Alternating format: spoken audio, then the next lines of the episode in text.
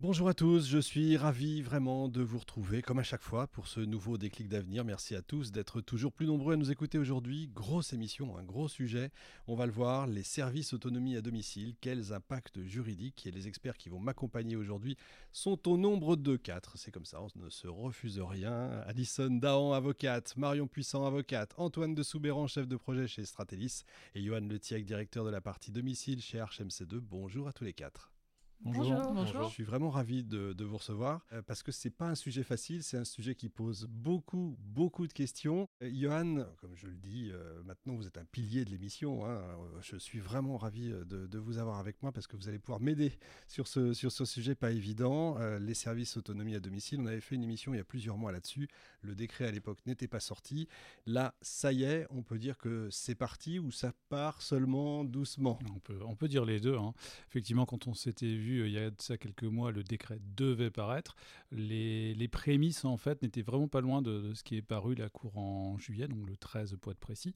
Et on définit euh, clairement la, stratégie pour euh, les structures d'aide et d'accompagnement à domicile et les services de soins infirmiers à domicile pour les 4-5 prochaines années. Quoi. Donc le, coup est parti, c'est parti. D'accord. Et on a, je crois, un an et demi parce qu'il y, a une date butoir. On va voir ça en détail. Une date butoir, en tout cas, qui est annoncée à juin 2020, 5. 5, c'est ça pas je regarde mes experts pour. Euh, Mais justement, ils sont là pour ça. Justement, Antoine, tout part de la publication, je crois, du cahier des charges, donc en juillet dernier, hein, ça, va avec le décret. Euh, quels sont les principaux aspects juridiques euh, On va mettre les pieds dans le plat tout de suite, on y va. Généralement, allez-y pour la mise en place. la parole. tout d'abord, je pense qu'il y a deux points clés en fait qui ressortent suite à ce fameux décret et, cahier des charges, notamment en introduction.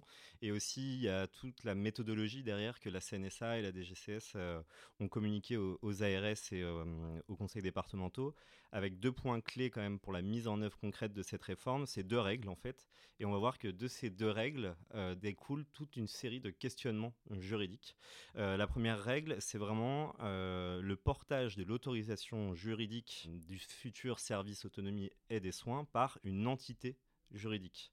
Et on va voir que derrière euh, cette euh, notion d'entité juridique et derrière ce mot de portage, il y a toute euh, une série de questions qu'on pourra évoquer ensemble. Et la deuxième règle qui est donnée par l'État, donc la DGCS et, la CNSA, c'est une zone d'intervention unique. Donc on a deux fois ce terme unique pour l'activité d'aide de soins. Donc ça, c'est vraiment les deux premières règles du jeu, on va dire, pour l'ensemble des parties prenantes qui vont être concernées par la mise en forme euh, de ces services euh, autonomie. Et suite à ces deux règles, il y a trois autres principes qui sont listés, toujours par euh, l'État. C'est aucune zone blanche en service autonomie et des soins sur les territoires pour éviter les ruptures de prise en charge pour les personnes accompagnées. Le fait de prioriser la transformation tout d'abord des SIAD, en service autonomie euh, et des soins. Euh, ça, on insistera dessus parce qu'il y a beaucoup de questionnements aussi pour les services d'aide à domicile qui ne font pas de soins actuellement sur quelle est leur euh, stratégie à adopter dans le cadre de, cette réforme. Il y a SIAD et SAD et des C'est ça, exactement. Mhm. Et ensuite, l'idée, c'est vraiment de pouvoir accompagner chacun de ces SIAD et de ces services d'aide à domicile dans cette réforme. Et c'est pour ça que ce que je voulais d'abord livrer aussi dans la mise en musique de cette réforme, c'est quel est le cadre méthodologique dont dispose les ARS et les conseils départementaux suite à la publication de ce décret. Là, c'est vraiment très important. Écoutez bien parce que c'est il y a un an et demi, hein. il n'y a, pas trois ans, 15 ans pour faire ça, hein. donc il faut, allez-y. Et du coup, euh, en fait, chaque département, chaque ARS, il faut bien savoir qu'ils ont eu du coup ce, ce, cadre qui a été donné par l'État. Et la première étape qu'ils doivent mettre en place, c'est déjà de travailler ensemble. Et travailler ensemble pour un département et une ARS, c'est pas dans leurs habitudes en fait. C'est pas gagné, on le voit sur les EHPAD quand ils doivent aussi travailler ensemble. Donc déjà, il y a le fait de pouvoir constituer une sorte de copile par département où on va avoir autour de la table euh, les représentants de l'ARS euh, au niveau départemental et euh, les représentants du conseil départemental. Copile, comité de pilotage. Comité de pilotage. Donc dans chaque département, depuis septembre à peu près, se met en place ces copiles. Et le premier exercice que doivent réaliser ce ARS et départements, c'est déjà d'informer, de donner ces règles du jeu que je vous ai évoquées à l'ensemble des SAD et des SIAD pour que tout le monde ait le même niveau euh, d'information. Et ensuite, c'est de manière très concrète de réaliser ce qu'ils appellent une cartographie euh, de l'ensemble des SIAD. Donc là, ils vont prendre ce qu'on appelle sur le fichier finesse qui recense tous les SIAD qui existent en France. Ils vont euh, recenser bah, tous les SIAD qui existent sur leur département et ils vont recenser leur territoire d'activité. Parce qu'ils sont autorisés, ces SIAD. ils ont une liste de communes sur lesquelles ils peuvent intervenir. Donc ils vont cartographier de manière théorique comment interviennent euh, les SIAD par rapport à leur autorisation. Mais il y a la théorie et il y a le monde du réel. Euh, je vais parler, voilà, on ne va pas revenir sur les difficultés de recrutement du secteur, mais aujourd'hui on a beaucoup de SIAD, même si on leur dit d'intervenir, je ne sais pas, sur 30 communes, finalement, en moyenne, en France, ils interviennent que sur 70% de leur territoire. Donc l'enjeu pour les ARS et les départements, c'est d'identifier bah, les potentiellement zones blanches, c'est-à-dire où les SIAD sont autorisés et ne vont pas intervenir. Pour les RH, on terminera avec euh, Alison. Et après avoir déjà fait ce premier travail, il doit faire ce que l'État appelle des micro-zonages. Et c'est là que ça se complique un petit peu parce que. Parce que c'était euh, simple déjà avant. C'était déjà pas très simple avant. on va compliquer un Et là, il faut avoir un bon euh, outil au niveau des départements en termes de télégestion pour analyser justement sur les territoires de chacun de ces SIAD, une fois qu'on les a bien identifiés, quelle est l'activité des services d'aide à domicile sur ces SIAD-là. L'enjeu du micro-zonage pour les départements, c'est d'identifier en fait sur chaque territoire de SIAD, commune par commune, quels sont les services d'aide à domicile qui interviennent. Alors sur une ville-centre, euh, n'importe laquelle, en, France, euh, il y a souvent beaucoup de services d'aide à domicile qui interviennent. Mais alors après, quand on va sur les communes limitrophes, plus en euh, périurbain ou rural, où interviennent du coup les SIAD, parce qu'ils sont censés couvrir l'ensemble des communes en France, et bien là, on a beaucoup moins de services d'aide à domicile. Donc l'enjeu, c'est pour euh, les ARS et les départements vraiment d'identifier commune par commune d'intervention du SIAD quels sont les SAD qui interviennent sur ces territoires. Je vous coupe deux petites secondes et là je pose la question à tout le monde. Rassurez-moi quand même, ça a été fait avant euh, tout ça, avant la publication du décret. Vous y attendiez, rassurez-moi. Honnêtement, certains départements l'ont fait, mais pas à ce niveau de finesse, où ils l'ont fait uniquement en regardant les services d'aide à domicile. Mais ils ont pas titanesque comme travail c'est un très gros travail. Donc, euh, nous, stratégistes, on a la chance de travailler avec certains départements et les ARS justement pour les aider dans ce travail-là. Et après, les ARS et les départements sont quand même outillés hein, pour avoir euh, ce type euh, d'études. Mais ça prend du temps. Et c'est la deuxième étape. Après, ils vont devoir en fait présenter ces diagnostics de territoire, comme ils ont présenté les règles du jeu, à l'ensemble des SAD et des SIAD du département. Et chez Arch, vous avez pas, vous, déjà une cartographie euh, claire C'est comme les données des clients. Oui. On va commencer par là. Hein. On, fournit, donc on parlait tout à l'heure de télégestion, donc mm. on fournit des, solutions de télégestion pour le département qui permettent d'identifier en fait euh, l'usager, enfin où est-ce qu'on intervient chez quel usager. Donc on a déjà cette partie-là. Par contre, le croisement d'informations, euh, C'est touchy. On en parlera peut-être d'ailleurs parce qu'il y a quand même une notion effectivement légale, enfin de. Il y a vraiment une notion de, confidentialité. Euh, les départements, c'est très, ils ont les données d'activité SAD par SIAD sur les territoires euh, des SIAD, euh, mais après c'est difficile de communiquer auprès de l'ensemble des SAD quel est le SAD A qui fait X heures d'APA et de PCH sur la commune de tel SIAD? Et puis c'est compliqué en termes juridiques et puis c'est compliqué en termes de stratégie pour un département ou une ARS. Finalement, par le biais de cette analyse, en termes de cohérence, on va dire, euh, d'activité, de continuité d'activité, ça flèche automatiquement les services d'aide à domicile qui devraient travailler avec euh, les SIAD, puisqu'on va identifier quels sont ceux qui travaillent le plus sur chaque commune des SIAD. Et même nous, on, a déterminé toute une série de critères qui permet d'objectiver quels devraient être euh, les SAD, justement, qui doivent travailler en service autonomie mixte avec des SIAD, en identifiant ben, le nombre d'heures qu'ils réalisent sur les communes, en identifiant aussi euh, l'activité qu'ils réalisent, c'est-à-dire notamment, un peu technique, mais c'est les parts de GIR 1-2, euh, c'est-à-dire les personnes à l'APA qui sont les plus dépendantes et qui interviennent sur ces territoires des SIAD. Euh, on a d'autres critères aussi sur le critère de dispersion du service, est-ce qu'il intervient sur toutes les autres communes du département ou vraiment est-ce qu'il est concentré sur le territoire du SIAD Il y a toute une série, on a déterminé six critères qui permettent au département et aux ARS d'identifier clairement quels seraient les services d'aide à domicile qui devraient se rapprocher auprès euh, des SIAD. Mais là, c'est la théorie, on va dire. Euh, et après, il y a le monde euh, de la pratique. Et là, on arrive sur des facteurs juridiques, on va y venir. Et aussi, juste avant, quand même, il y a le facteur humain, où on a des gouvernances et des dirigeants. beaucoup de dirigeants, par exemple, chez les SAD, notamment commerciaux, ou aussi des, administrateurs hein, dans les conseils d'administration des associations qui gèrent ces SIAD. Et là, il faut déjà qu'il y ait des stratégies d'alliance qui se mettent en place. et ensuite, on a le deuxième facteur humain c'est entre les cadres, les IDEC des SIAD, de pouvoir aussi au, quotidien travailler avec les responsables de secteur des services d'aide à domicile sur des enjeux de réactivité, de formation du personnel. Et là, on est vraiment sur des facteurs humains qui vont définir, on va dire, au-delà des données quantitatives que je vous ai évoquées, quels services vont pouvoir se rapprocher. On terminera par le facteur humain si vous voulez bien, parce qu'on va, rester d'abord sur le juridique, puis après on va s'occuper de, l'homme. Alors euh, Marion, comment ça se passe? Maintenant, c'est à vous de bosser, et je crois que vous n'allez pas prendre de vacances avant au moins six ans. comment vous faites concrètement sur le terrain?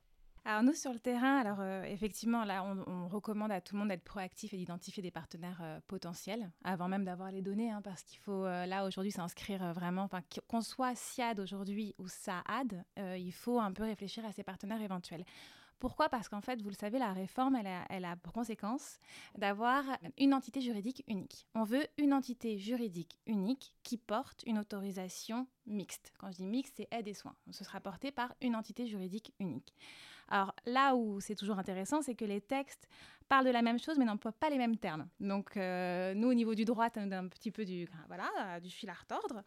Euh, ça nous fait travailler, ça laisse plein de possibilités.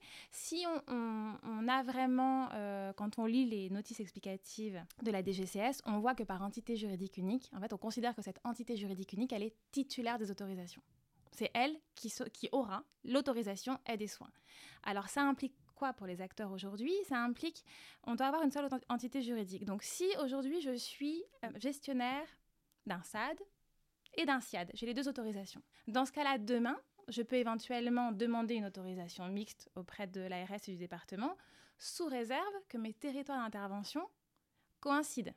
Il faut que mon territoire d'intervention SAD coïncide avec mon territoire d'intervention SIAD pour avoir cette autorisation et des soins. Mais là, on est dans un cas de figure à peu près facile parce qu'en fait, j'agis tout seul, j'ai besoin de personne, j'ai une autorisation et je vais aller négocier mon territoire d'intervention si c'est possible avec l'ARS et avec le département. Ou alors, je suis tout seul, je n'ai que le volet soins ou que le volet aide, mais j'ai pas envie de travailler avec quelqu'un et je vais aller faire une demande d'autorisation une demande de transformation de mon autorisation auprès de l'ARS et du département. Premier frein, les places de SIAD ne sont pas euh, illimitées. voilà. Euh, pour être autorisé demain, euh, si je suis SAD pour avoir une autorisation soins, il faut que l'ARS me donne l'autorisation soins et on nous a annoncé 25 000 places à l'horizon 2030. Ça veut dire quoi concrètement Je dois embaucher des personnes spécifiques euh Ça veut dire concrètement, aujourd'hui je faisais de l'aide, demain je décide de faire du soin, donc je décide de modifier mon organisation interne, de développer une activité mhm. soin en interne, mais je ne me rapproche pas des autres structures. D'accord. Donc forcément c'est un peu limité parce que euh, d'une part c'est pas la volonté, on voit, de l'administration aujourd'hui, qui est quand même euh, bah, de concentrer les acteurs et pas de délivrer des nouvelles places. Ensuite on a des places qui sont limitées, et ensuite ces places qui sont limitées, ces 25 000 places, elles vont bénéficier certes au SAAD d'aujourd'hui, mais aussi aux SIAD d'aujourd'hui qui voudraient étendre leur territoire. Mmh. Donc ces, ces 25 000 places, elles sont à partager entre tous les acteurs. Donc c'est une possibilité, mais qui forcément rencontre des, des contraintes au niveau du développement de l'offre. Les deuxièmes possibilités qu'on a, c'est d'aller me rapprocher, récupérer des autorisations qui existent. Alors comment je les récupère? Soit j'ai de la chance, euh, je vois une structure qui ne veut plus faire son activité, qui me la cède, mais elle veut plus, elle veut plus, non, elle me la cède. Ou alors il y a des autorisations parfois qui sont dormantes, qui existent, des petits services, ou alors des petits services qui ne sont pas autorisés. Dans ce cas-là, je peux récupérer l'autorisation. Ça, c'est un cas de figure assez facile, sous réserve. À chaque fois, je vais renvoyer à Alison comme ça, sous réserve du volet droit social. Mais il n'y a pas d'impact institutionnel. Je, vais rester tout seul. En fait, je vais juste récupérer une autorisation, je vais prendre l'activité, mais je ne vais pas devoir réfléchir demain à ma gouvernance, à ma restructuration, etc. Ça, c'est le cas de figure le plus, le plus facile. Le plus compliqué, c'est quand je me rapproche avec quelqu'un d'autre. Et, et, là, en fait, l'administration nous dit on peut faire des fusions-créations. Donc, euh, ce qui suppose déjà que j'ai la même nature juridique que la personne avec qui je vais fusionner, puisqu'on ne fusionne pas une association et une entreprise, ça ne fusionne pas comme ça. On ne fusionne pas une collectivité territoriale et une entreprise, une collectivité territoriale et une association, on ne fusionne pas comme ça. Ou alors, et c'est là, c'est l'outil euh, qui nous est vendu euh, comme euh, la solution à tous nos problèmes, on crée un groupement de coopération sociale et médico-sociale. Pourquoi cet outil est, préconisé par la DGCS Pour plusieurs raisons, parce que théoriquement, c'est la seule structure juridique qui permet d'exploiter une autorisation. Donc quand on voit que l'administration nous dit demain, le titulaire de l'autorisation, c'est celui qui l'exploitera, du coup le GCSMS, il peut exploiter une autorisation, ce que ne peut pas faire un GIP, ce que ne peut pas faire un GIE. Donc on est... C'est aussi euh, une des formes juridiques qui permet de réunir des acteurs privés des privés euh, commerciaux, des privés associatifs et du public. Dans le même groupement, on peut avoir toutes ces natures juridiques différentes. Donc on peut être SAD associatif, SAD commercial, SIAD public, SIAD associatif. On peut tous participer au même groupement de coopération. Ça, c'est ce qui est facile et c'est pour ça qu'on nous parle du groupement de coopération sociale. Mais là où les difficultés commencent et là où les, vraiment on va avoir des... C'est qu'on ne nous dit pas simplement euh, je vais faire un groupement de coopération qui va exploiter les autorisations des membres. Les autorisations, elles ne vont pas rester au niveau des membres. On nous dit je veux, enfin la DGCS nous dit, je veux que ces autorisations, elles remontent au niveau du groupement. Je veux que le groupement soit titulaire de ces autorisations, ce qui implique qu'on transfère, que chaque membre transfère ces autorisations. tout ou partie de cette autorisation au groupement. C'est sauf qu'on ne transfère pas simplement une autorisation. Ce serait, alors, d'une part, transférer une autorisation, bah, ça pose plein de questions sur comment je vais valoriser mon activité économique demain. Moi, je suis un SAD euh, privé euh, commercial. Euh, bah, j'avais une autorisation qui valait quelque chose. Bah, demain, je suis plus titulaire, donc qu'est-ce qui me reste? Ça peut aussi poser des questions sur mon objet social. Je suis une association, j'ai pour objet d'exploiter un SAD, j'ai pour objet d'exploiter un SIAD. Si on m'enlève cette autorisation, finalement, je suis un peu une coquille vide. Et surtout, c'est que normalement, un transfert d'autorisation va souvent s'accompagner d'un transfert de personnel. évidemment. On en revient toujours à la même chose. Hein. On en revient toujours, à Alice. c'est moi qui empêche de tourner en Mais c'est ça, exactement. Mais on avait vu d'ailleurs. On a aujourd'hui un outil qui est préconisé, qui a, des, qui a des, des, avantages, qui a des intérêts, mais qui concrètement suscite euh, des difficultés et en tout cas de, ben, qui impose de prendre le temps au niveau RH parce que c'est pas des choses qui vont se construire rapidement. Alors, parfois, ça pourra pas se construire, ça dépend de qui est autour de la table.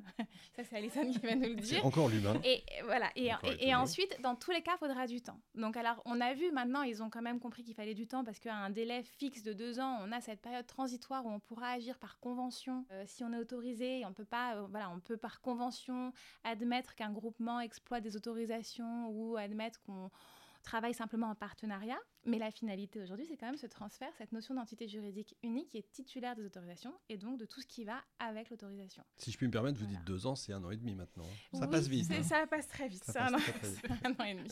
Johan, comment vous faites pour travailler avec tout ça avec tous ces gens, tous ces acteurs différents, avec ce, avec ce monde qui bouge perpétuellement? Eh ben, il faut bouger perpétuellement. il faut, se remettre en question. la, complexité que l'on a aujourd'hui, c'est d'anticiper. C'est plus là, aujourd'hui, la complexité qu'on a en tant qu'éditeur, c'est euh, quelles sont les orientations et quelles sont les bonnes orientations. que si euh, il y a un an, on, se dit euh, on y croit et ce sera forcément des fusions, on, lance le sujet, on imagine que toutes les structures vont fusionner et qu'au final, là, on, nous ressort une possibilité euh, de conventionner sur une durée de trois ans complémentaire. Donc, c'est-à-dire que nous, en tant qu'éditeurs, il faut qu'on imagine une solution qui va permettre aux structures de conventionner sur une et rester dans une, quelque part dans une organisation qui n'est pas qui est assez stagnante et euh, à un moment donné de se dire on va fusionner on va se rapprocher à un moment donné ou bien au contraire l'organisation, euh, pour une question de gouvernance, ça marche pas, il faut qu'on puisse faire marche arrière.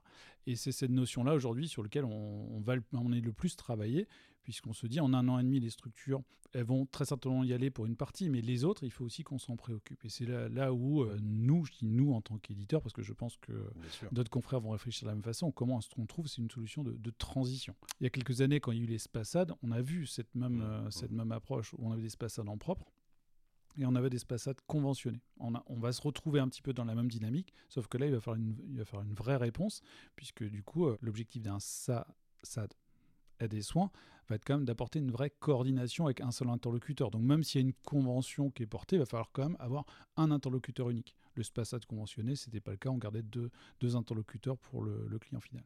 Donc de toute façon, une adaptation va être nécessaire sur la période de transition. Vous aimez bien les acronymes, hein, c'est un ah, bonheur. Hein. Désolé. Vous nagez dedans, c'est formidable. Qu'est-ce qui va se passer pour celles et ceux qui ne voudront pas y aller ou qui ne pourront pas pour X ou Y raison? Alors là, on a une grosse différence entre les SAAD, donc euh, services aide et accompagnement, et mhm. euh, les SIAD. C'est que les SIAD, eux, demain, s'ils n'y vont pas, ils n'existent plus. Leur autorisation, dans un an et demi, elle est caduque.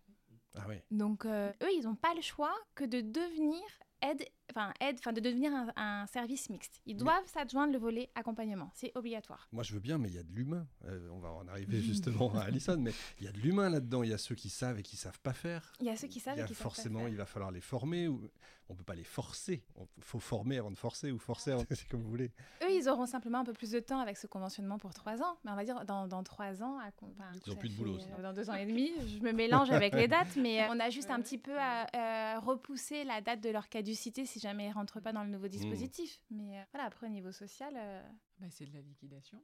Ah oui, c'est ça, de la liquidation pure, en fait. C'est D'accord. Ils ont un risque extrêmement important de, de, disparition totale, et donc avec ça, tout le, effectivement, toute la masse du personnel qui va avec on, se retrouve avec un, SIAD qui avait son personnel propre. S'il a fait un conventionnement avec un SAD, euh, on a cette durée de trois ans, euh, enfin de deux ans et demi, euh, qui. vous trompez pas. Hein. en fait, nous on est resté sur les textes avec bah Marion. Du coup, on a on a nos délais. Effectivement, on n'a pas vu qu'on était fin octobre et que le, temps avait passé. Donc oui, il leur reste la possibilité de conventionner sur une période restante de deux ans et demi. Et eux, à terme, oui, ils sont voués à disparaître si le conventionnement ne fonctionne pas.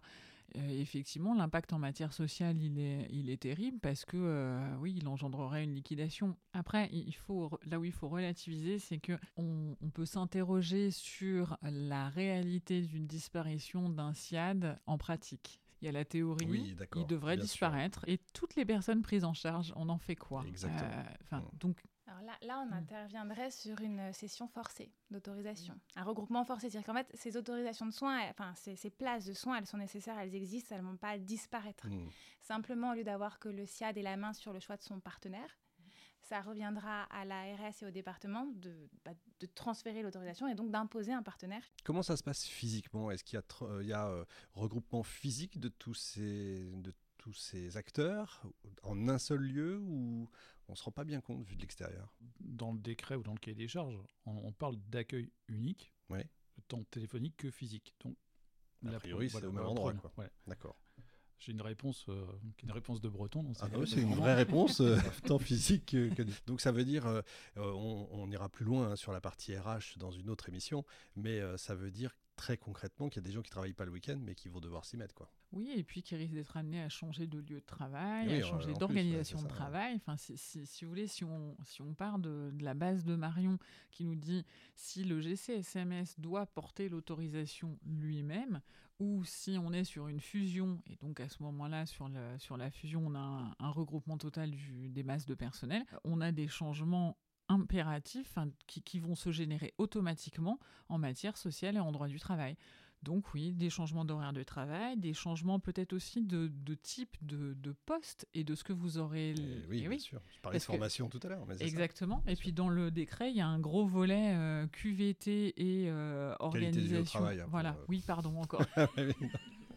Je suis là pour traduire. On vous teste en fait. Oui, c'est bien. ça fait du bien.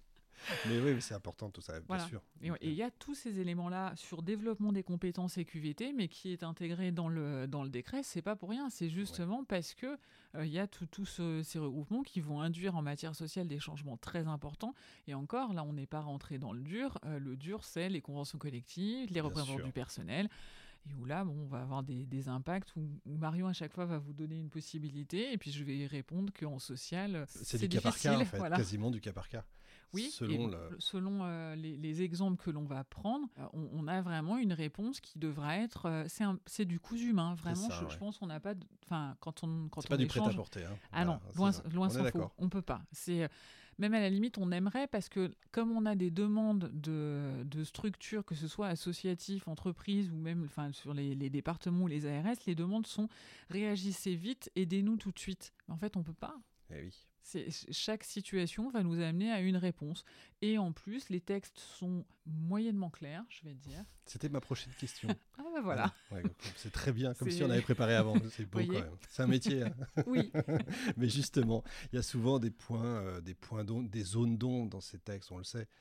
Est-ce que euh, c'est quoi C'est des moyens de s'engouffrer ou c'est euh, au contraire on n'y va pas? Sur une des zones d'ombre, on a cette notion de porteur unique ou de gestionnaire unique. On voit très bien l'intention hein, de la DGCS qui est entité juridique, juridique unique qui détient les autorisations.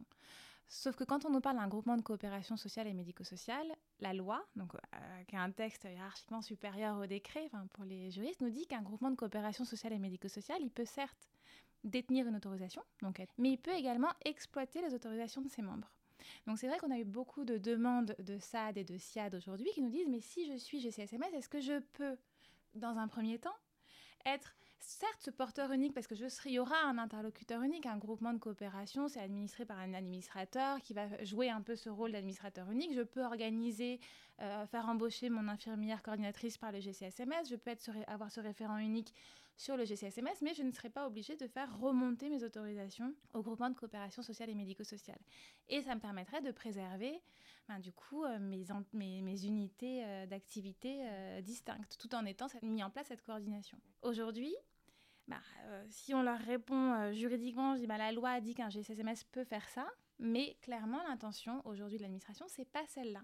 Donc on réfléchissait tout à l'heure avec Alison et Antoine, il bah, faudrait qu'on ait un, un, client un peu kamikaze qui essaye d'y aller comme ça et de voir si ça passe, si je peux rester comme ça. Mais dans l'attente, on est euh, voilà, on est dans ce flou-là, euh, qui aura des inconvénients, on en parlait tout à l'heure aussi, hein, mais qui, qui, qui, permettra en tout cas de préserver les structures, les personnels et d'avoir euh, peut-être un effet moins violent il faut penser et à moins bouleversant en tout cas. Antoine, est-ce qu'on a des exemples, des cas concrets? On va pas forcément les nommer, hein, bien sûr, mais euh, est-ce qu'on sait déjà vers quoi on va? Je vais toujours prendre le côté euh, autorité euh, de contrôle et, de tarification, donc ARS département. Eux, ce qu'ils veulent pas, c'est leur mot, une verbatim qui ressort souvent, c'est je veux pas être une chambre d'enregistrement. donc je veux être proactif dans cette réforme.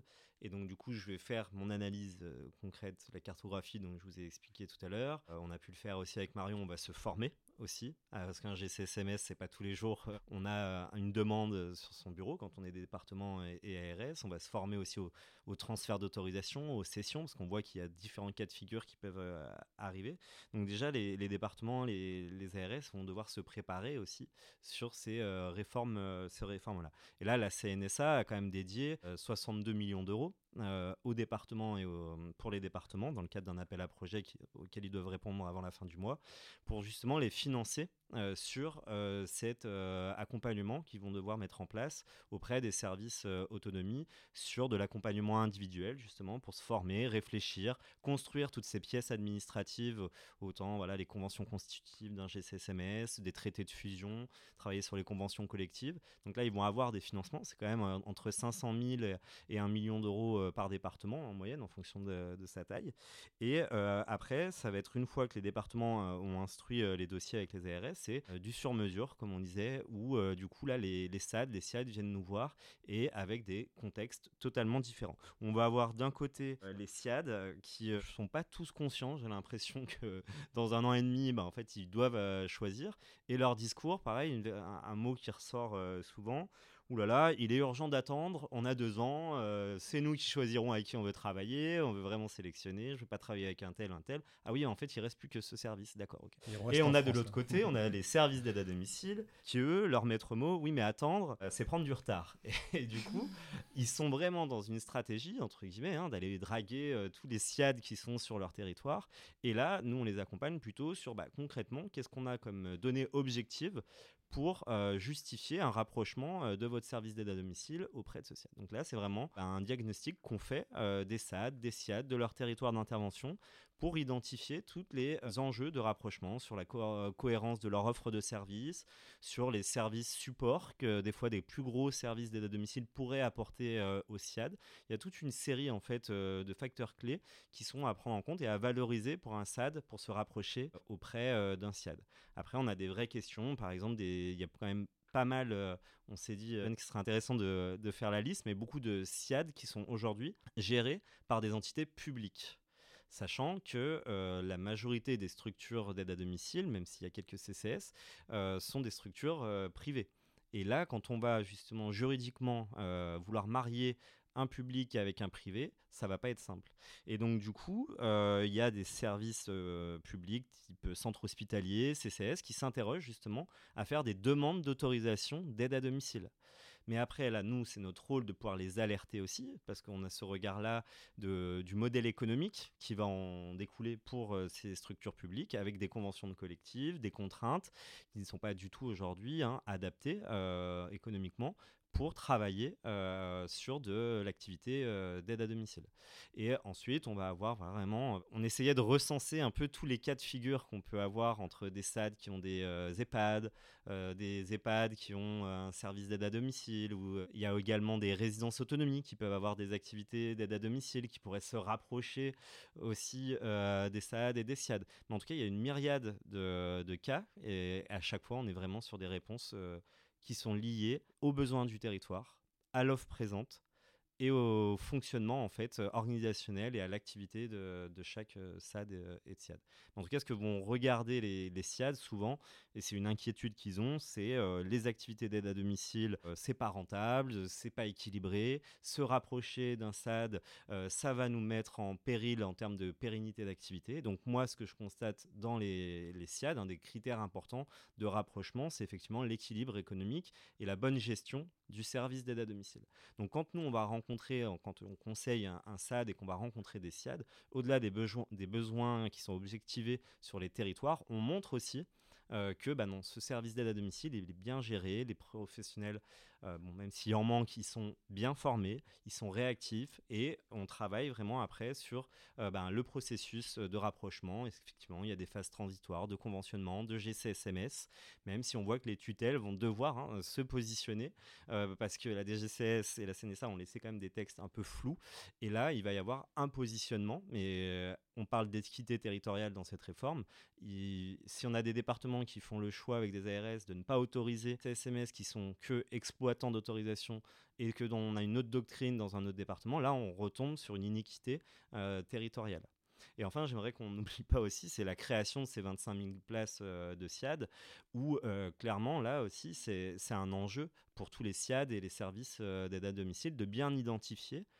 On peut le faire, l'État l'a fait par région.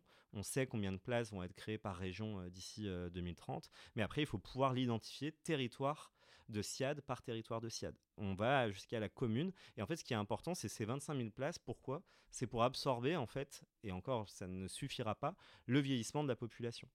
Quand on regarde le vieillissement des personnes euh, dépendantes, c'est-à-dire qui sont estimées en GR1-2 à horizon euh, 1-4 pardon à horizon 2040, en fait 2030, euh, on aura les 25 000 places ne vont même pas permettre de maintenir le taux d'équipement des SIAD actuels. Donc en fait, on aura euh, toujours une très grosse partie de l'activité euh, que les services d'aide uniquement devront réaliser. Donc ce qu'il faut rassurer peut-être aussi les services d'aide qui ne deviendront pas services aide et soins, c'est quoi qu'il en soit, réfléchissez plutôt à votre stratégie sur comment euh, développer avec les acteurs du territoire des prises en charge partagées sur le volet soins.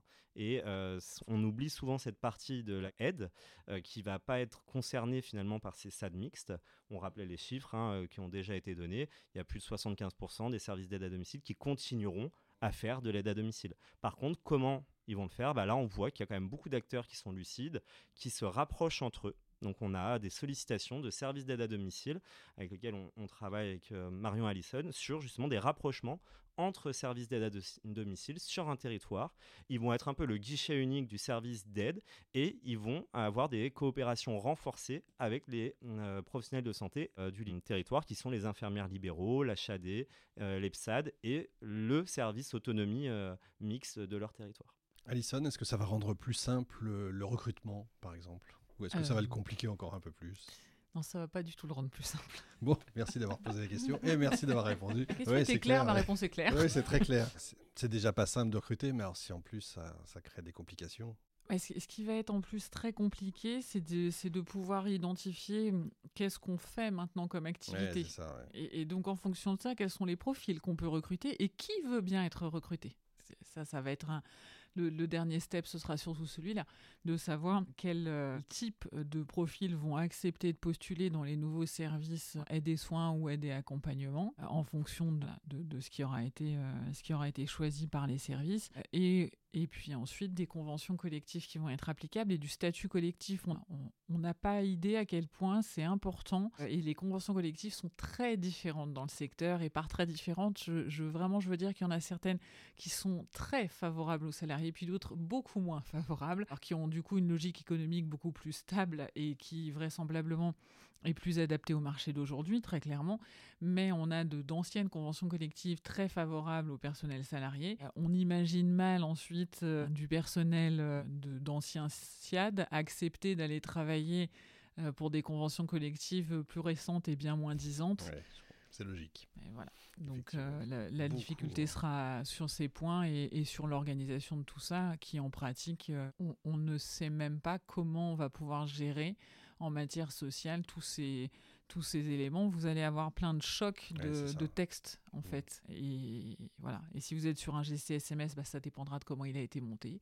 Si vous êtes sur une fusion, mais il y en a un des deux qui meurt au profit de l'autre qui, qui l'absorbe. Mais en matière sociale, l'impact il sera très important et il y en aura pour longtemps. Nous, en droit du travail, ça va être euh, vous allez fusionner avec quelqu'un ou vous allez faire un GCSMS.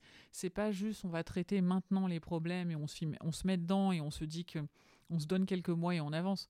Non, non, moi en social, c'est pas comme ça que ça marche. En social, j'ai des délais, j'ai euh, des délais de mise en cause, mmh. etc. Je peux mettre 15 mois en fait, à, faire assortir voyez, des textes. Ça, promet, ça promet d'être joyeux. Euh, Johan, euh, je vais parler sous le contrôle, puisqu'on a des avocates, autant, autant s'en servir. Euh, quid de la data? Parce qu'avec tous ces changements, forcément, on en parlait tout à l'heure, justement, qu'est-ce qui va se passer? Comment ça va se passer, ces données de, de la personne?